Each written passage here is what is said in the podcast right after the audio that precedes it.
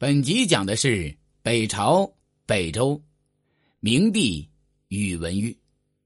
宇文毓鲜卑族，北周王朝第二位皇帝。宇文毓生于统万城，统万城今陕西省靖边县。武成元年（公元五九年）称帝。他宽明仁厚，博览群书，任内励精图治，崇尚节俭，澄清吏治，修撰典籍。武成二年（公元五六零年）。为权臣宇文护弑杀，年仅二十七岁，谥号明皇帝，庙号世宗，葬于昭陵。宇文毓外表文弱，其实心里非常明敏有主见。他不肯处处听命宇文护。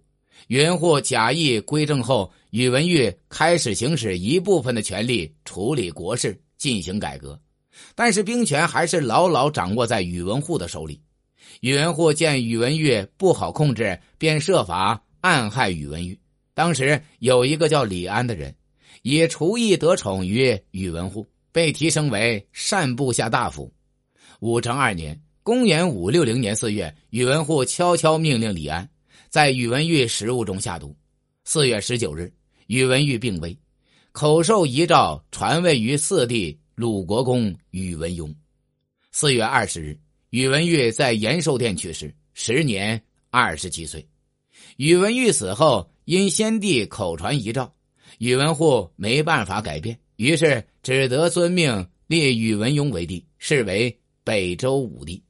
宇文邕是宇文泰第四子，北周第三位皇帝。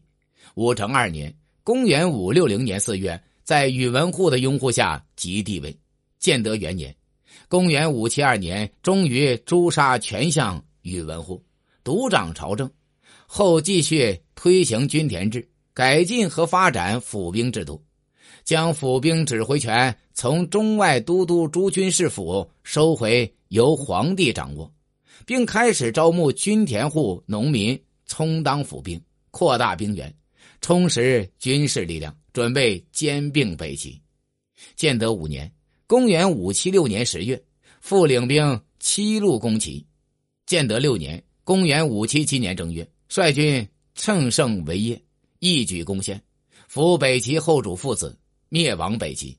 宇文邕在位期间，摆脱鲜卑旧俗，整顿吏治，使北周政治清明，百姓生活安定，国势强盛。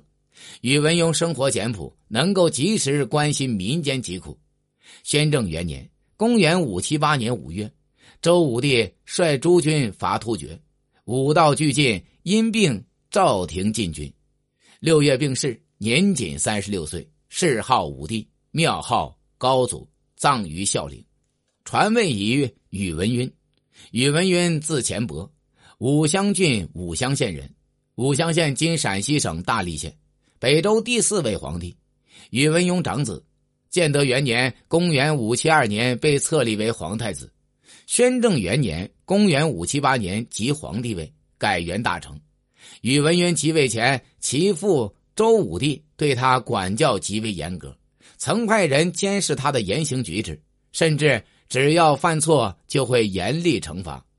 即位后，沉湎酒色，暴虐荒淫，大肆装饰宫殿，且滥施刑罚，经常派亲信监视大臣言行，并杀皇叔齐王宇文宪。北周国势由此日渐衰落。大象元年。公元五七九年，宇文赟禅位于长子宇文阐，自称天元皇帝，但仍掌控朝权。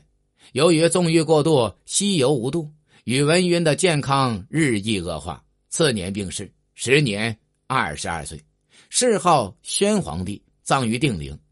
宇文阐即位，改元大相，时年五岁，他是北周王朝的末代皇帝。大定元年（公元五八一年二月），宇文阐禅让帝位于杨坚，居于别宫。杨坚登基，隋朝建立。杨坚将宇文阐为介国公，食邑一万户，车服礼乐仍按北周旧制。尚书皇帝不称为表，皇帝回复不称诏。虽有这样的规定，实际上未能实行。头年，杨坚暗中派人害死宇文阐，终年。九岁，是为晋皇帝，葬在宫陵。北周至此灭亡。本集已经讲完，下集讲的是隋朝文帝杨坚。